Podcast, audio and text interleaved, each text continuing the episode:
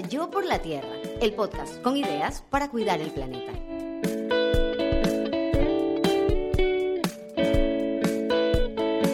Esta es una producción de Tripea. Hoy en Yo por la Tierra, movimiento ambiental en Ecuador.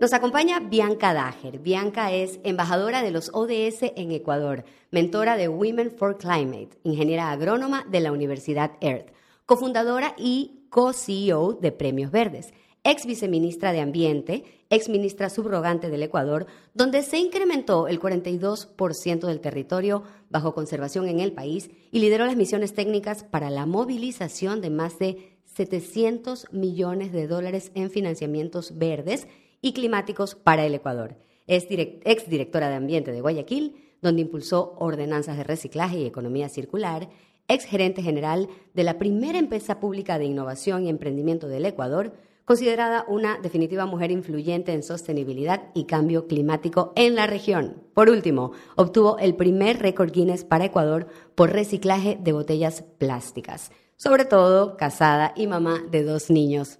Y mi querida y admirada amiga. Bianca, bienvenida, qué gusto hablar contigo hoy de Movimiento Ambiental en Ecuador porque están pasando muchas cosas y yo te veo a ti como una líder de muchas de esas cosas que están sucediendo eh, y sobre todo una líder en el tema ambiental hacia las mujeres. ¿Qué me dices de eso? ¿Te sientes una líder en el tema ambiental? Bueno, primero, encantada de estar aquí, se me pone la piel de gallina de estar contigo y de conversar en un entorno tan relajado, pero a la vez tan profundo y súper honrada de que hayas pensado en mí para, para invitarme. He escuchado cada uno de los capítulos del podcast y creo que eh, estás en tu esencia, así que cada cosa y cada tema marca la diferencia. Yo creo que más allá del liderazgo me siento parte y creo que, que eso me me gusta la atracción que está teniendo esto. Yo llevo 19 años trabajando en desarrollo sostenible y como le decía a, muchas de las personas, yo no sé hacer yo no sé hacer otra cosa. Entonces, en cualquier espacio, sobre todo en el sector público, las decisiones que tomas o la forma en que enfrentas los desafíos marcan una diferencia enorme cuando tú entiendes que estás de paso y que cuando sales de eso tú vas a seguir en esa, en esta, ¿me entiendes? Tú vas a seguir en esta comunidad, tú vas a seguir con, con, eh, hablando con las mismas personas que de repente te alertaron, te denunciaron alguna cosa o que te dicen, no estoy de acuerdo con cómo están haciendo X, Y o Z, ¿no? Entonces, em, me siento parte y súper emocionada también de, todas estas voces que están sonando defendiendo a veces a quienes no tienen voz, como es la naturaleza y sus distintos componentes, pero que a su vez también eh, ayudan propositivamente a hacer que las cosas pasen, no aislándose, sino en conjunto. Eh, y finalmente, como siempre decimos, el enorme desafío que tenemos es que toda esta lucha ambiental mueva la brújula de la economía, ¿no? Mueva la brújula de la economía y eso es importantísimo. Tú has estado eh, y yo sí puedo decir que, eres, una líder, de hecho tú nos convocaste a un grupo de mujeres que hoy en día somos un colectivo que a pesar de que no trabajamos en temas concretos juntas, siempre somos una energía que está de acuerdo a su, a su rango económico, ¿no? A, a, lo que sea que nos dediquemos, siempre estamos ahí intercambiando información, energía, apoyo. Y esto yo creo que tú lo vas llevando a muchísimos lugares. Has viajado desde lo privado hacia lo público y ha sabido hacer, creo que, un equilibrio muy interesante y por eso creo que es tan valioso para quienes nos están escuchando eh, oírte a ti, porque vas a tener precisamente un 360 del tema. Me encanta que hables del componente económico, porque y ya afortunadamente la gente está dejando detrás la idea de que el activismo ambiental va solamente, y lo, conversábamos con Daniela Gil, ¿no? Eh, hace poco en este, en este espacio, que la gente piensa mucho en la biodiversidad, en las áreas protegidas, en las zonas, y qué hay de todo lo que hacemos los seres humanos todos los días, que somos parte de la naturaleza, porque todos necesitamos oxígeno para seguir dando un paso, ¿no? Entonces, eh, la parte de la economía circular y la parte de la economía verde es tan importante porque la idea es rediseñar, cambiar modelos. Y eso, de eso tú has podido ser testigo, incluso muy, muy de frente en premios verdes, que fundaste y eres CEO. Entonces, me encantaría que nos concentremos un ratito en eso, en premios verdes y, en cómo ves la economía circular en todos estos años desde que inició Premios Verdes. Bueno, importante también, antes de entrar a premios, tenemos que cambiar la forma en que se mide el crecimiento económico. El PIB, que es como esta unidad de medida, no fue creado para comparar el desarrollo económico y el bienestar de un país. Y, creo que por falta de no tener otro indicador se empezó a utilizar. Entonces, ¿tú te acuerdas del derrame gigantesco en el Golfo de México? Inolvidable. Claro, a la empresa tiene que remediar y controlar 100 años. Pero ese año el PIB de México creció.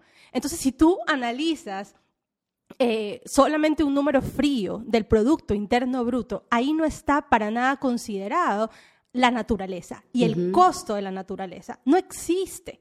Y entonces cuando esto ya lo pones en tu día a día, claro, los servicios ambientales, como por ejemplo tener un oxígeno limpio para que puedas respirar, o por ejemplo la polinización que permite que la agricultura finalmente pueda tener los productos que y, el alimento que finalmente hace que los seres humanos podamos estar en este planeta, o por ejemplo la capacidad que tienen los árboles o el océano de regular el clima, porque en el momento que tú captas CO2, finalmente lo que estás haciendo es regular el clima que permite que nosotros podamos vivir y a su vez las especies que son claves no se extingan y por lo tanto tengamos un desequilibrio gigantesco. Entonces, nada de eso está en la economía.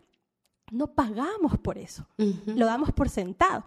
El agua, cada vez que dicen, ay, es que el agua es carísima, tú no estás pagando por el agua, estás pagando solo por el, estamos pagando solo por, el servicio de el servicio de tratamiento, digamos, la potabilización y la distribución, pero el costo del agua tal. Entonces, no hay nadie que tenga un presupuesto para, por ejemplo, trabajar aguas arriba. Y nosotros como Guayaquil somos la última o de las últimas ciudades de donde viene nuestra captación de agua.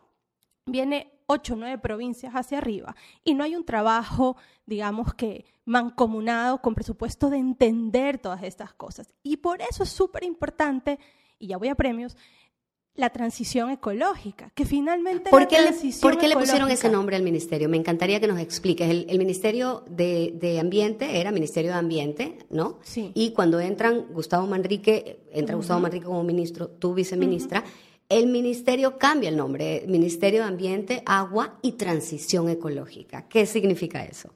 Sí, cuando Gustavo entra ya como ministro, ya el ministerio había sufrido una fusión de solamente ser ambiente a ser ambiente y agua. Acuérdate que el ex en agua se fusionaron y se creó un, solo ministerio.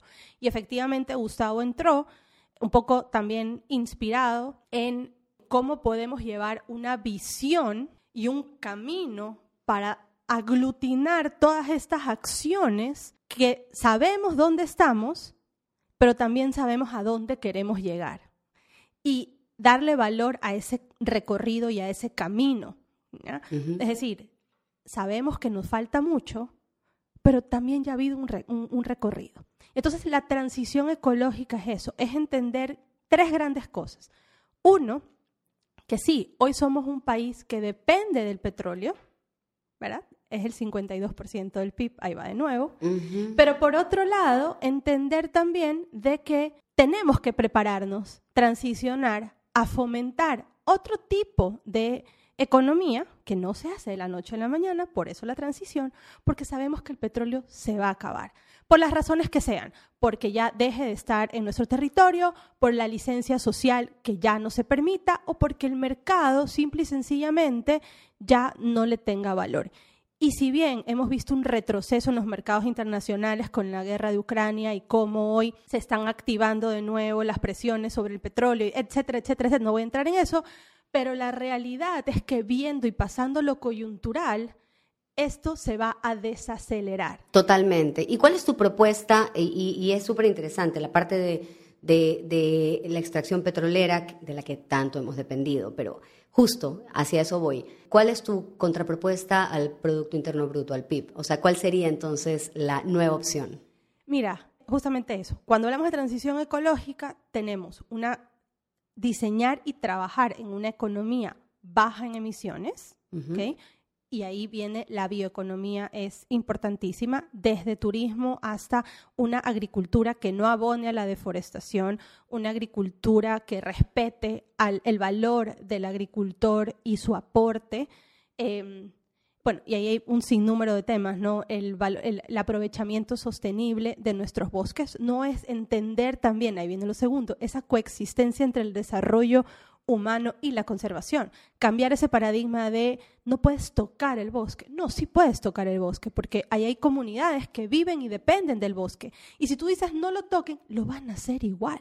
y el Estado no tiene la capacidad de tener a un guardaparque o a un inspector por cada metro cuadrado. Y es un poco para entenderlo, ¿no? Muchas veces tenemos este rechazo a la cacería, luego entendemos que en la Amazonía hay grupos ancestrales, eh, comunidades ancestrales, que toda la vida han vivido del bosque, que han tenido esta relación muy silvestre, por así decirlo, donde ellos, la cacería es parte de su sustento y de sus costumbres.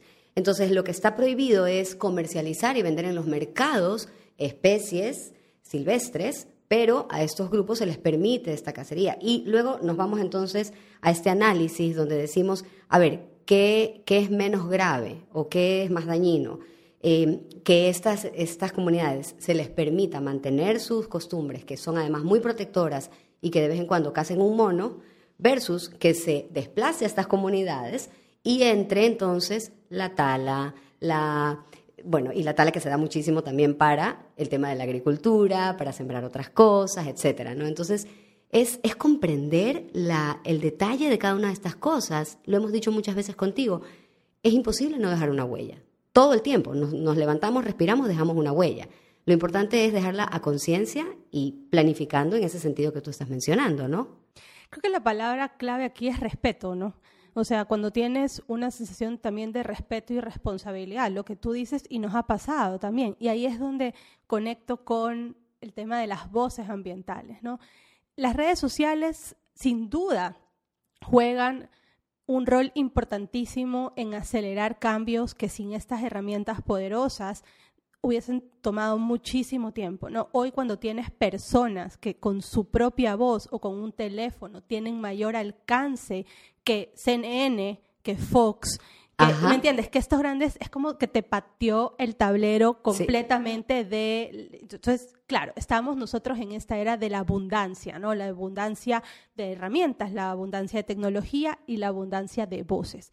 Diciendo esto, sí pasa muchas veces este irresponsabilidad de em, utilizar esa voz para causar alaraca y no, y no realmente construir. Entonces, sí, obviamente, hay muchas em, nacionalidades, pueblos o comunidades que dentro de sus tradiciones está justamente una alimentación con especies silvestres que lógicamente están penadas, pero nuestra constitución es muy clara sobre el respeto hacia esas culturas y tradiciones y saberes ancestrales. Eso no es lo mismo en lo absoluto del tráfico ilegal, que tiene otra, otra connotación, que es yo extraigo animales y luego este, lo, lo, comercializo. Eh, entonces ahí es donde tenemos que ver y, y también como evitar esta que me ha, tocado ver, ¿no? Personas que son muy activas denunciando, pero luego me han llamado para defender que de repente, no sé, pues le incautaron un lorito que tenía pues su abuelita en la casa y que chuta, pobrecito el lorito. Entonces, ahí es donde viene también importante, ¿no? Respeto y coherencia, que es súper importante cuando elevas esa voz eh, ambiental en tu país. ¿Cómo consigues la coherencia? La coherencia la vas a conseguir con... Tienes, para ser coherente primero tienes que estar informado, ¿no? Y eso es súper importante. En lo que tú, en tu práctica pública y en tu práctica privada, ¿qué tanto ves que la comunidad está empapada e informada? Nadie puede decir que no tiene acceso a información. El gran desafío que tenemos es cómo transformamos esa información en acción. Eso es como, lo, importante, es transformar esa, esa información esa emoción eh, que te genera esa información ya en acciones.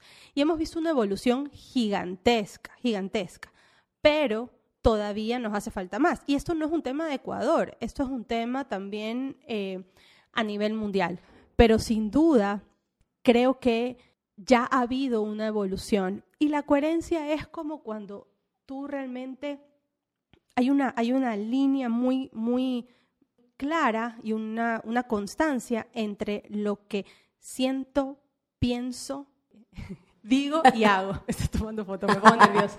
Entonces, cuando hay esa, esa, esa, esa, esa conexión realmente, ahí es donde tienes coherencia. Y es maravilloso esto porque obviamente sentir, pensar, decir y hacer, y hacer. ¿no verdad? Y bueno, ahí entro entonces, y ahora sí quiero que me cuentes de premios, porque Premios Verdes es justamente un ejemplo increíble de todo lo que se puede hacer. La parte de la acción en el tema ambiental es tan importante, ¿no? Que los llevó, ya que estuvimos con Priscila Torres, estuvimos hablando de Premios Verdes, pero me encantaría escucharte un poquito más sobre qué lleva a la existencia de Premios Verdes y qué has visto tú desde que empezó hasta el día de hoy. ¿Cuáles son las diferencias? No tanto en premios como tal, sino en los proyectos participantes. Bueno, efectivamente, mira, yo estudié agricultura, ¿cierto? Yo, eh, agricultura de sostenibilidad. Yo siempre digo, yo soy la peor agrónoma, no sé nada de agroquímicos, o sea, esa producción as usual. Claro, industrialización de la agricultura. No, no, es lo que, lo que estudié, ¿no? Y cuando me gradué, yo, yo vine acá al Ecuador y yo decía, ay, es que yo sé hacer compost. Y la gente miraba así como, ¿qué es eso? Esto pasó ¿Año? ¿Año? 2004. Ya. Entonces, a partir de eso, ya vinimos trabajando en proyectos, ¿no? En, en, en, proyectos sostenibles, en proyectos de impacto ambiental, en diferentes cosas, en turismo, en la, en la industria, con el sector público, etcétera, ¿ya? Pero llegó un punto, ya llegó 2010, en donde dijimos, ¿sabes qué? Ya no habían las redes sociales que hay ahora. Pues no, claro. ya es momento de elevar el impacto, ya es momento de generar plataformas, porque efectivamente, ¿dónde están estas personas que no es que lo hacen como un hobby, sino que trabajan día a día por, yo siempre digo, poner el mundo al revés? Em, y entonces así empezamos. Y finalmente ya es Premios Verdes en el 2013 nace con el objetivo de encontrar, conectar y amplificar el impacto de todas estas personas que están como impactando y, logrando estas transformaciones que finalmente el planeta y nosotros mismos necesitamos. Lógicamente, en ese entonces no habían las redes sociales que tenemos ahora, no habían tantos colectivos en América Latina y nacimos con ese objetivo de ser latinoamericanos, porque también cuando hablábamos de innovación, no habían pues los programas de aceleramiento de innovación, las startups en Latinoamérica no era común. Y cuando hablábamos de innovación, todo venía en inglés y todo venía del norte hacia el sur. Pero cuando hablamos de naturaleza, de conservación, de biodiversidad. Latinoamérica es una autoridad, ¿cierto? Entonces decimos, ¿por qué? El norte, cuando el norte ya no tiene bosques tropicales, cuando el norte ya su biodiversidad es muy poca, entonces nosotros decimos, no, Latinoamérica tiene la oportunidad de abanderar em, esto y no dejarlo a los gobiernos, no dejarlo, sino que desde los que día a día están haciendo. Y así empezó eh, Premios Latinoamérica Verde eh, sé que, bueno, la PRI lo ha explicado perfecto, pero era como generar este espacio y esta comunidad. A lo largo del tiempo, este concepto ha evolucionado, ya hay, no sé, pues casi 18 mil proyectos postulados y a partir de ahora ya hay una evolución natural. Por ejemplo, el, la necesidad de incorporar la tecnología. Eso era algo que antes no necesariamente la escalabilidad, ¿no? Un proyecto que puede estar muy específico en una zona muy específica de Colombia, tranquilamente puede llevarse a cabo en diferentes partes del mundo, ¿no? Es decir, ¿por qué si hay, si hay problemáticas o retos en todas partes del mundo, por qué hay alguien que tiene que pensar desde cero? Si esta es la era de la colaboración, la, abundancia, la conectividad, y entonces por eso ese es el rol tan importante de tener esa plataforma. Y eso se escala no solamente a emprendedores o a ONGs, sino también a la necesidad de conectar de los gobiernos, sean centrales, sean, eh, digamos, a nivel de ciudades. Entonces, e, eso es lo bonito, ¿no? Que cuando llegas a premios no hay, no hay cargos. Es como que te despojas de, de, los cargos y finalmente te conectas con esa agente de cambio para eh, darle la vuelta al, al, mundo, ¿no?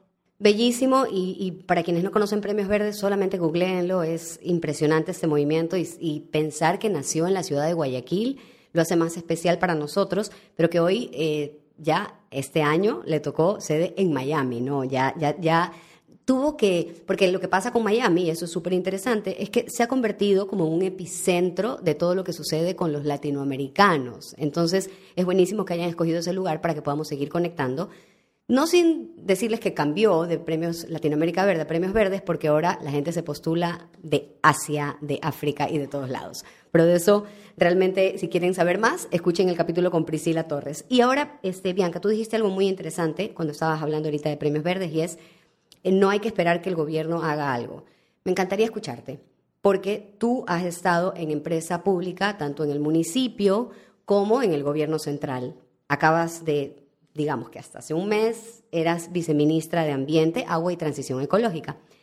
¿Qué hay de este matrimonio, dependencia o más bien ausencia de la dependencia entre lo público y lo privado para que tengamos un porvenir ambiental como el que queremos? O sea, nos, necesitamos mutuamente. O sea, las sociedades avanzan por diferentes razones. Avanzan porque el mercado lo exige, avanzan porque hay cambios de leyes y normativas, eh, avanzan porque hay unos optimistas que, o, soñadores que elevan su voz para decir por Dios y, logran generar un movimiento que abre los ojos si es que el gobierno no lo está viendo o si las empresas no lo están viendo, pero necesitamos de todos. Eh, y eso creo que es, también algo importante en la era en la que estamos, ¿no? El poder y la amplificación de los mensajes, eh, para bien, ¿no? Que hagan que, el, que el mundo avance. Entonces, no es que es lo uno o lo otro, es alinear. Y es difícil, claro. es súper difícil el gobierno como tal no es que un ministerio se maneja solo.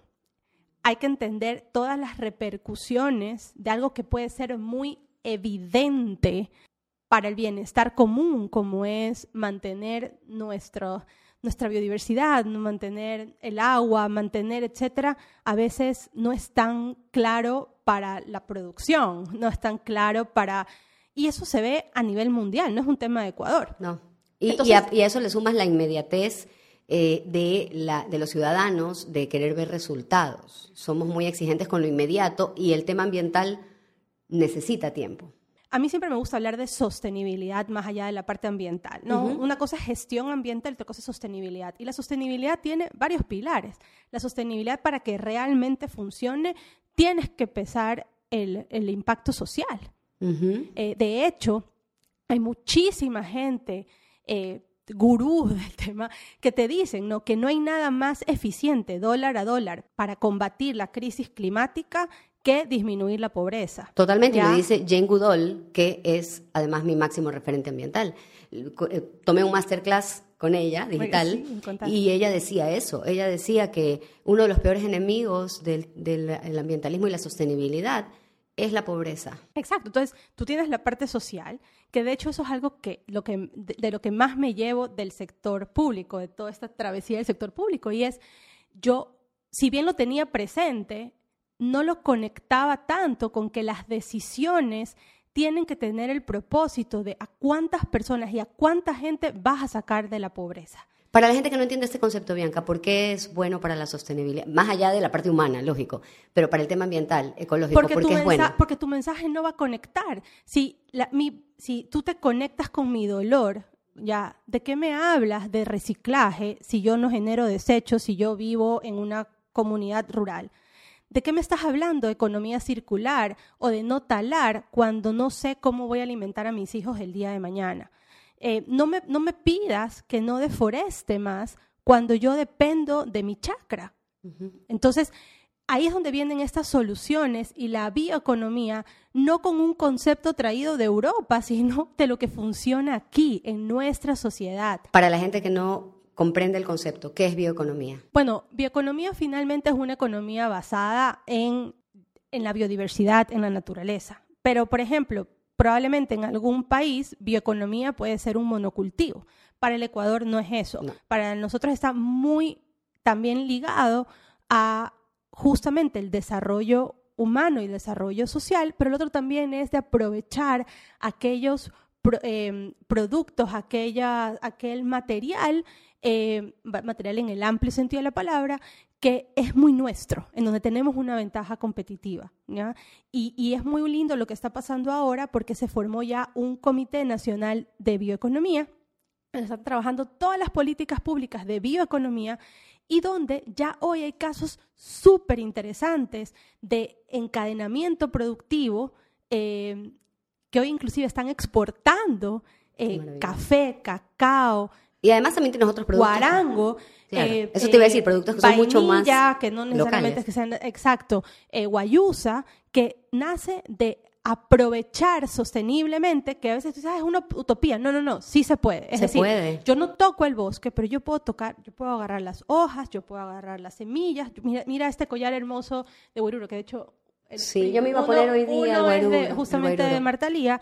Esto no necesitas afectar el bosque. Es lo que cae. Es una semilla. Es lo que cae, es una semilla. Bianca, y sabes qué, lo, lo hablábamos también eh, con Daniela Gil eh, y lo hablaba también con Andrea Tino, con nuestro segundo capítulo de Yo por la Tierra, que muchas veces nos sentimos como abstraídos de todo esto que estamos diciendo y yo digo, uno puede ser parte de la bioeconomía simple y sencillamente yendo al supermercado o aún cuando pidas en una app y comprando estos productos más variados, yéndote un poco más hacia lo que normalmente no compras. Mira lo que pasó con la quinoa, ¿no? La quinoa ya está así como es famosa en el mundo entero, pero estamos hablando de un, de un producto que es muy local y que tuvo que, venderse y hacerse famoso por unas propiedades increíbles. Pero así como la quinoa hay otras maravillas que son parte. Ahí lo importante es que, y eso es algo que también es mucho en el tema político, no repetir modelos que te lleven. Entonces, por ejemplo, sí, la quinoa, pero ojalá que ya no logres eh, que el día de mañana tengas monocultivos de quinoa y repites estos modelos. Exacto. Tenemos que aprender. Que no pase con la quinoa lo que pasó con el trigo, o sea, eso no queremos que pase, ¿no? ¿Verdad? pero efectivamente, se trata de eso. Entonces, la sostenibilidad, para que tenga sentido, em, tienes que tener un impacto social, tiene que ser algo que realmente la gente lo defienda. ¿Y cómo lo defiendes? Cuando, tú, cuando te genera bienestar. Sin eso no, no existe obviamente que tenga un impacto positivo sobre el ambiente, sobre los recursos naturales en general, que tenga sentido económico, ¿cierto? Porque si no, entonces se vuelve asistencialismo y no funciona. así es. Em, que tenga también alianzas, o sea, es decir, que, el modelo de gobernanza no dependa de una sola persona o de una sola institución, porque si no es muy frágil. Es decir, si es algo que está 100% dependiendo del gobierno o de una empresa, realmente no. Pero, que hay un tema de comunidad. Y lo otro, que creo que a veces no lo interiorizamos, es que la palabra sostenibilidad es que perdura en el tiempo. Si no, no. Entonces, cuando a veces hablamos de la sostenibilidad de los negocios, todavía hay personas que dicen, eh, pero te estoy diciendo personas supremamente, o sea, con una trayectoria impresionante, te dicen, ya, pero ya no me vengas a hablar pues de nuevo de los de la, de, la parte ambiental. no, no, no, no, es que estamos hablando de que tu negocio perdure y se Sostenga. Así y, es. Y en un, en un país como Ecuador o América Latina, que la economía está basada en empresas familiares, ahí es donde están las decisiones de largo plazo, porque cuando estás como multinacionales, es muy fácil em, tomar, o gobiernos a veces, tomar decisiones de corto plazo, ¿ya? Es como el, resultados inmediatos, porque necesito visibilizar, porque si no, me... Pero las empresas familiares tienen esa, esa oportunidad de mirar a, largo, plazo, Así es. Y la ¿cómo, entonces, ¿cómo puedes tener una mirada de largo plazo que no sea alineado con la sostenibilidad. Y Bianca, ahí entro y lo conecto con esto que lo tengo en mente desde que empezamos esta conversación, porque a la Bianca, ingeniera agrómona, agrómona, agrónoma, a la ingeniera agrónoma, em, fundadora de proyectos de economía circular, ex viceministra de Ambiente y demás, le voy a sumar la Bianca mamá. Ayer llegan mis hijos acá a mi oficina y parece que habían estado discutiendo este tema en el carro. Y mi segundo hijo me dice, mami, ¿cuánto tiempo nos queda? Dime, dime, ¿cuánto tiempo nos queda? Y yo, ¿a qué te refieres? Y me dice, o sea, eh, tema ambiental, ¿no? O sea, y ellos me escuchan mucho que hablo de esto, ¿no? Mis hijos ya son dos adolescentes, los mayores. Eh, y le digo, a ver, Emiliano, más o menos lo que se dice es que los cambios rotundos los tenemos que hacer en los próximos 10 años. Eh, sí, sí, pero ¿cuánto tiempo nos queda para que el planeta cambie y ya se acabe y no podamos habitarlo? Entonces ahí viene eh, la pregunta de mamá a mamá. ¿Qué se contesta ahí? ¿Qué, ¿Cuánto tiempo nos queda para reaccionar? ¿Cuánto tiempo nos queda para seguir viendo el planeta como necesitamos que esté para que nosotros lo habitemos? Porque hablamos mucho de cuidar el planeta y ahí hay que darle la vuelta. El planeta va a seguir aquí y va a subsistir. Nosotros lo que necesitamos es conservarlo en este diseño perfecto y maravilloso en el que podemos prosperar y vivir a esa pregunta que me hizo Emiliano, como que te la estuvieran haciendo tus hijos, ¿qué contestamos? pregunta de... profunda, pregunta profunda. No, pero a ver, yo creo que así como cuando nosotros éramos chicos, eh, nuestros papás buscaban colegios con buen nivel de inglés, porque decías, no, pues es que si tienes buen inglés vas a poder, era como sinónimo de mayor probabilidad de éxito. Claro. Nosotras, como las mamás de ahora, de, de las nuevas generaciones, tenemos que dar herramientas que, que, que, que vuelvan a nuestros hijos resilientes y, y, que tengan esta capacidad de adaptarse.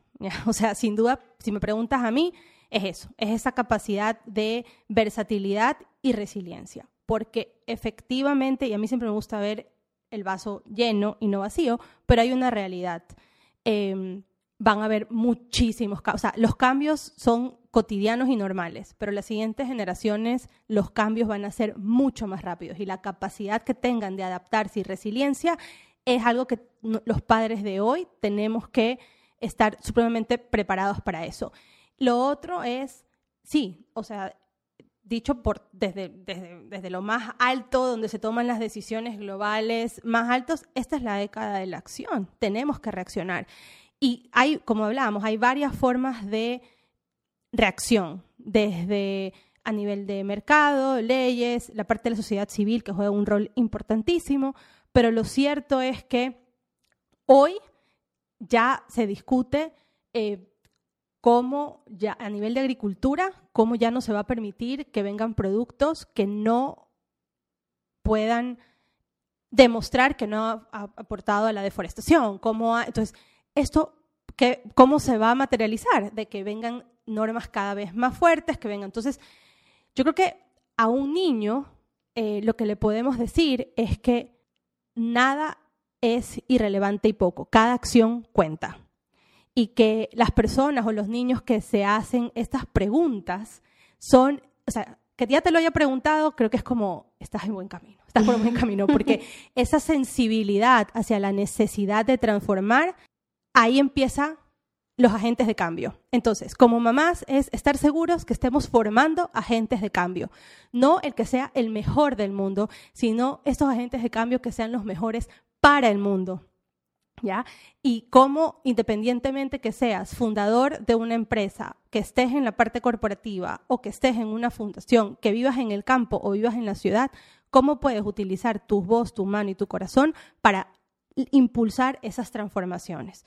Em, no podemos irnos hacia lo fatalista, no somos Nostradamus, pero sí, lógicamente, tenemos que saber que hay unos cambios importantes que se van a dar en materia de clima eh, y cómo podemos preparar a nuestra empresa, a nuestro país, a nuestra...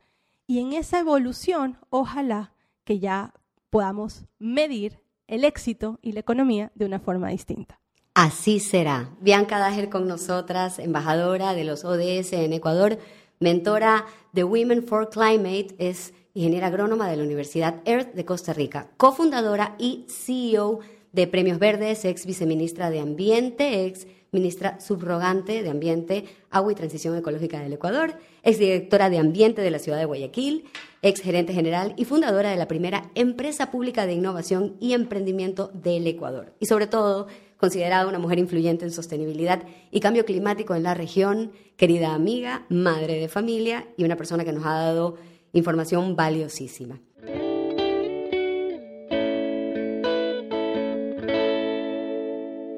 Y de esta conversación con Bianca nos podemos llevar que tenemos que cambiar la forma en que se mide el crecimiento económico. El PIB ya está obsoleto.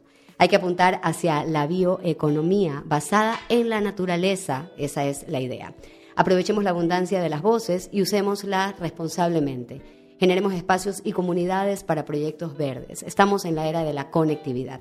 Nos dijo Bianca que una cosa es gestión ambiental y otra sostenibilidad.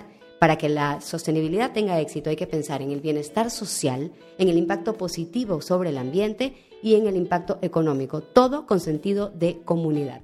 Debemos buscar para nuestros hijos resiliencia y capacidad de adaptación. Estamos en la década de la acción, tenemos que hacer las cosas ya, porque cada acción cuenta. Y por último, estar seguros de estar formando agentes de cambio, voz, mano y corazón para impulsar transformaciones.